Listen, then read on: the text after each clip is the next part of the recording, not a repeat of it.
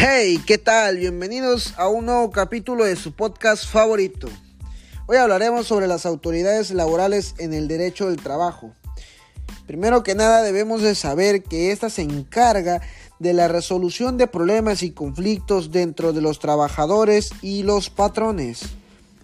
Acompáñenos a abordar puntos importantes de este tema durante su podcast favorito. Continuamos. Estuve viendo sobre las principales funciones de la Procuraduría de la Defensa del Trabajo y pensé que sus funciones eran más, pero ahora que estuve leyendo solo son tres, son muy específicas, muy concreto y muy importantes y las voy a leer para que se pueda entender más que nada y pueda entender todos. La primera dice representar o asesorar a los trabajadores y a sus sindicatos siempre que lo soliciten ante cualquier autoridad en las cuestiones que se relacionan con la aplicación de las normas de trabajo. Nunca pueden defraudar al trabajador y siempre tienen que estarlo apoyando, más cuando están en el sindicato. Bueno, casi siempre todos están ahí. La número dos, interponer los recursos ordinarios y extraordinarios procedentes para la defensa del trabajador o sindicato. Y la número tres, proponer a las partes interesadas soluciones amistosas para el arreglo de sus conflictos y hacer constar los resultados en actas autorizadas. La número 3, pues todo quieren que se lleve por la paz y que no haya, no se vuelva a huelga y cosas así. Y pues la 2 dice que pues como dicen, interponer todos los recursos que necesiten para los trabajadores y su bien para que salga a todo más que nada a, a defensa de los trabajadores y se les respete sus cosas. Y es muy simple, como lo estoy diciendo, y es muy interesante, más que nada, porque se te puede quedar grabado. Muy bien dicho, mi compañero Rafael.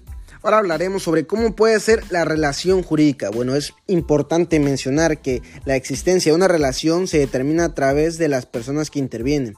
Pero para que existan varias personas en una controversia, es importante que ejerzan la misma acción, que las acciones que emanen del mismo hecho, tienen que emanar de un mismo hecho de una misma situación, de una misma controversia. Y sobre todo que proceda en los casos que la ley lo autorice.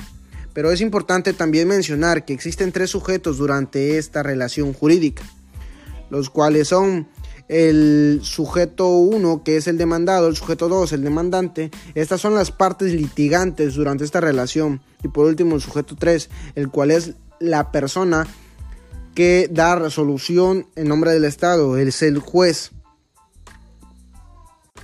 Bueno, y ahora hablaremos de la Junta Local de Conciliación y Arbitraje, que es cómo intervienen en las relaciones laborales.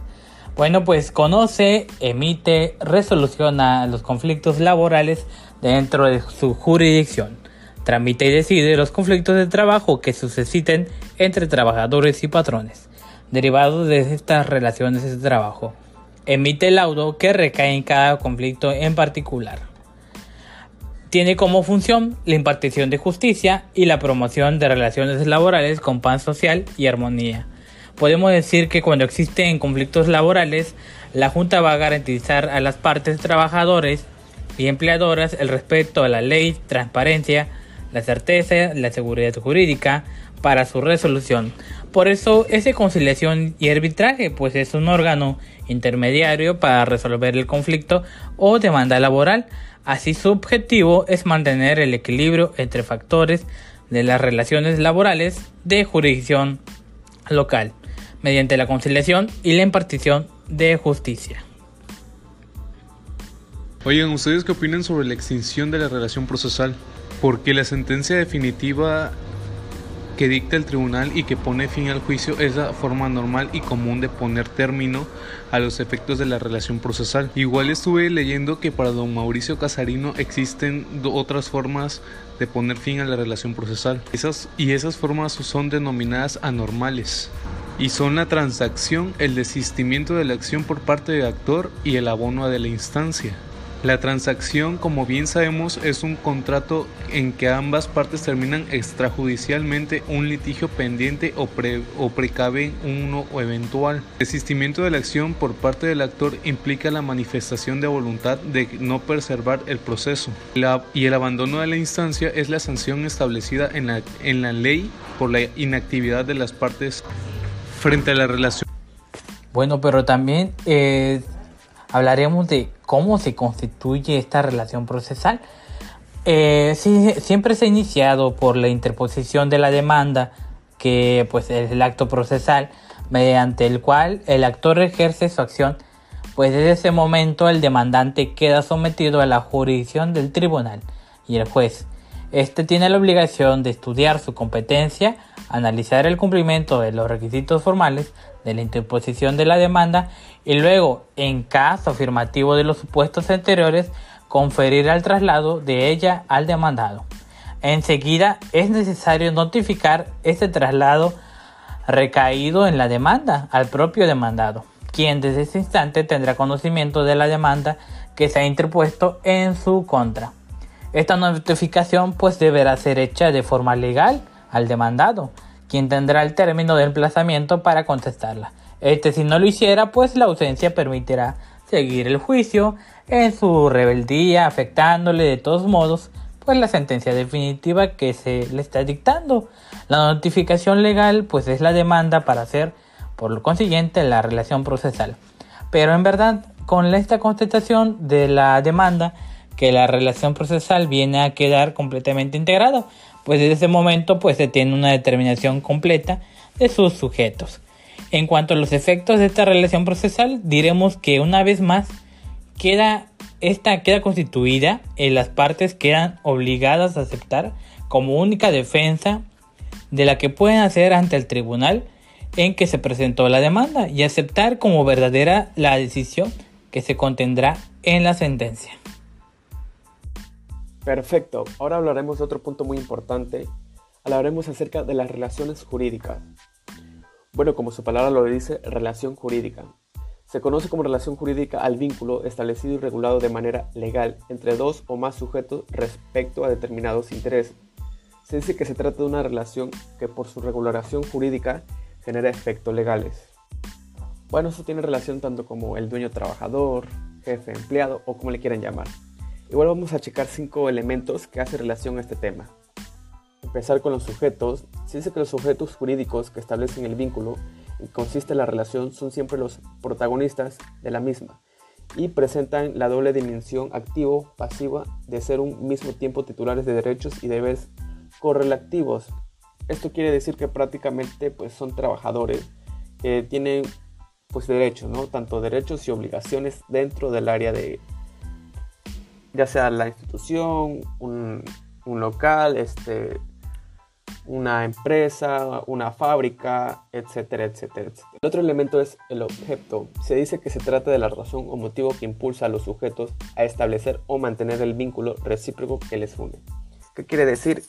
Prácticamente es la relación en lo que hay, en lo que estoy prestando mi servicio. ¿Qué quiere decir? Que yo, tú me pagas y yo te doy mi servicio, ¿no? Entonces es algo muy fácil de entender es prácticamente la razón por el cual uno va a trabajar. Ya quiera decir que obviamente lo primordial es el sueldo. Y a veces pasan muchos conflictos, que quiere decir que no están cumpliendo lo que estipularon en el contrato. Por eso a veces muchos trabajadores están en desacuerdo porque el dueño no le está dando lo que es, el porcentaje, etcétera. Otro elemento es el vínculo. Es prácticamente parecido a lo que ya mencionamos, pero se tiene otro concepto. Se dice que desde el momento en que dos personas se relacionan jurídicamente, cada una de ellas ocupa una posición a la que corresponde determinado derecho o deberes. ¿Qué quiere decir? Eh, como lo mencionamos, yo voy a adquirir una, obligación de acuerdo a, mi nuevo trabajo. Obviamente dentro de eso hay políticas, hay este, obligaciones, hay deberes. Política pues sabemos que son aquellas todas que previenen, puede ser de nuestra salud, una de ellas es usar un casco, usar lentes, eh, usar este, zapatos cerrados. Va dependiendo conforme al área del trabajo, ¿no? Entonces, eh, esos son como que las políticas. El vínculo, pues, prácticamente literal. Eh, hoy firmé mi contrato, voy a tener un vínculo, tengo que respetar los deberes dentro de la empresa y obviamente mis derechos y obligaciones, ¿no? Por última y no la menos importante es la norma pues prácticamente eh, tuvo que nacer, tuvieron que nacer los otros elementos para que surgiera esto, ¿no? Eh, van de la mano, pero sabemos que tuvieron que salir o surgir prácticamente para que se creara una relación jurídica, una norma tal cual. Eh, pues como sabemos, ahorita estamos viendo sobre eh, la Ley Federal del Trabajo, no estamos abarcando sobre las responsabilidades y obligaciones del trabajador, eh, pero eso también se puede abarcar en otros temas, ya sea en lo mercantil, en lo civil. Un ejemplo sería comprar un coche, un terreno, una casa. Obviamente mm, van a surgir otros puntos, pero esos son como que los generales, ¿no? Entonces, igual entran, pero se abarcaría otros puntos, que ese, bueno, eso ya sería otro tema, ¿no? Pero este fueron algunos elementos que la, que la relación jurídica abarca o tiene. Y pues nada, eh, prácticamente tal cual su nombre lo dice, es una relación que tenemos tanto con la institución y que adquirimos. Bueno, pues hasta aquí llegamos con este pequeño podcast. Esperemos si les haya gustado. Eh, como sabemos, hablamos acerca de la Ley Federal del Trabajo.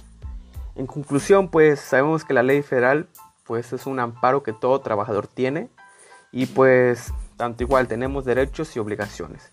Y pues bueno, el trabajo es algo que prácticamente podría asegurar que casi el 95% de los mexicanos realizamos ya que pues es algo cotidiano que tenemos que sustentar, tenemos que, si tenemos una familia, llevar el pan a la casa, etcétera, etcétera. Pero hay que leer, este, nuestra ley ahí está, nuestros derechos ahí están eh, solamente falta leer, ¿no? Que es algo muy importante para nosotros. Y pues bueno, esto ha sido todo. Espero les haya gustado. Eh, estaremos subiendo contenido más, más frecuente. Y pues nada, muchas gracias.